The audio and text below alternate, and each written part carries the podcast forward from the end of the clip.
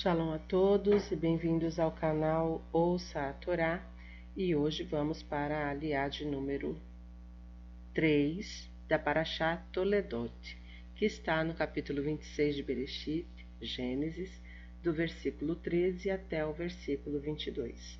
Vamos abrahar? Baruch atah Adonai, Eloheinu melech haolam, asher barabanu mikol hamim, venatan lanu et torato, Baruch atah Adonai noten hatorá. Amém.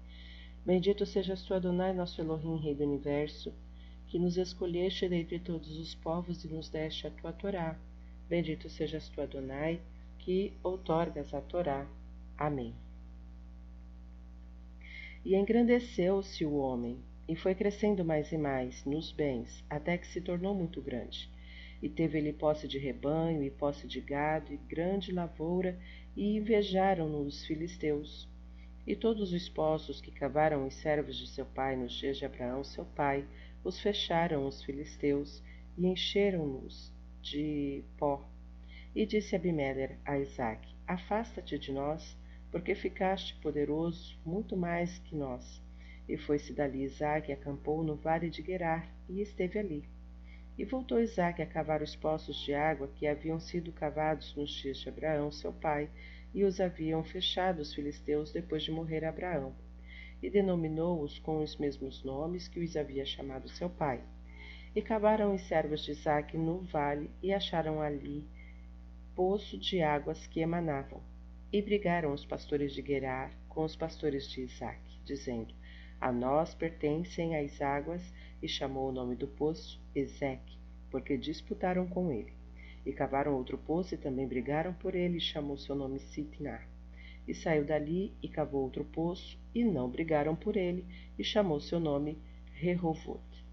E disse: Porque agora fez-nos ampliar o eterno, e frutificaremos na terra. Amém. Baruch atah Adonai, Eloheinu melech haolam, asher natan lanu Torat emet v'hayola natah betocheinu, Baruch atah Adonai noten hatorá. Amém. Bendito sejas tu, Adonai, nosso Elohim, Rei do Universo, que nos deste a Torá da verdade e com ela a vida eterna plantaste em nós. Bendito sejas tu, Adonai, que outorgas a Torá. Amém. Vamos aos comentários do versículo 16. Afasta-te de nós. O povo israelita tem se constituído em um fator de progresso e bênção por todo lugar onde se instalou Porém, como aconteceu com o patriarca Isaac, o seu êxito e prosperidade provocaram sempre a inveja dos povos, que o obrigaram muitas vezes a deixar o lugar. Esta foi a história dos patriarcas e do povo judeu no Egito, na Espanha, na Alemanha e etc. E outra vez no Egito. Versículo 20. E brigaram os pastores de Gerar com os pastores de Isaac. Há um fator importante na vida de Isaac que merece ser analisado: o ódio dos vizinhos não-judeus em relação a Isaac. E, neste episódio, encontramos os primeiros rastros do autêntico antissemitismo. A razão deste ódio contra Isaac é completamente inexplicável.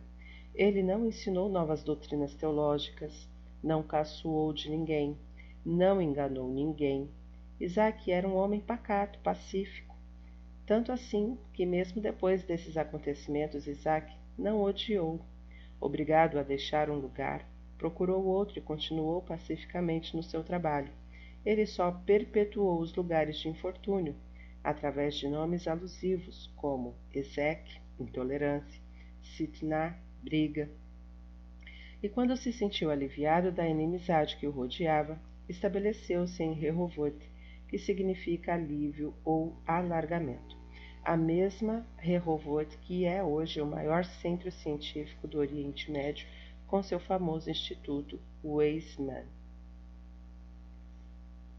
Fim dos comentários. Shalom a todos.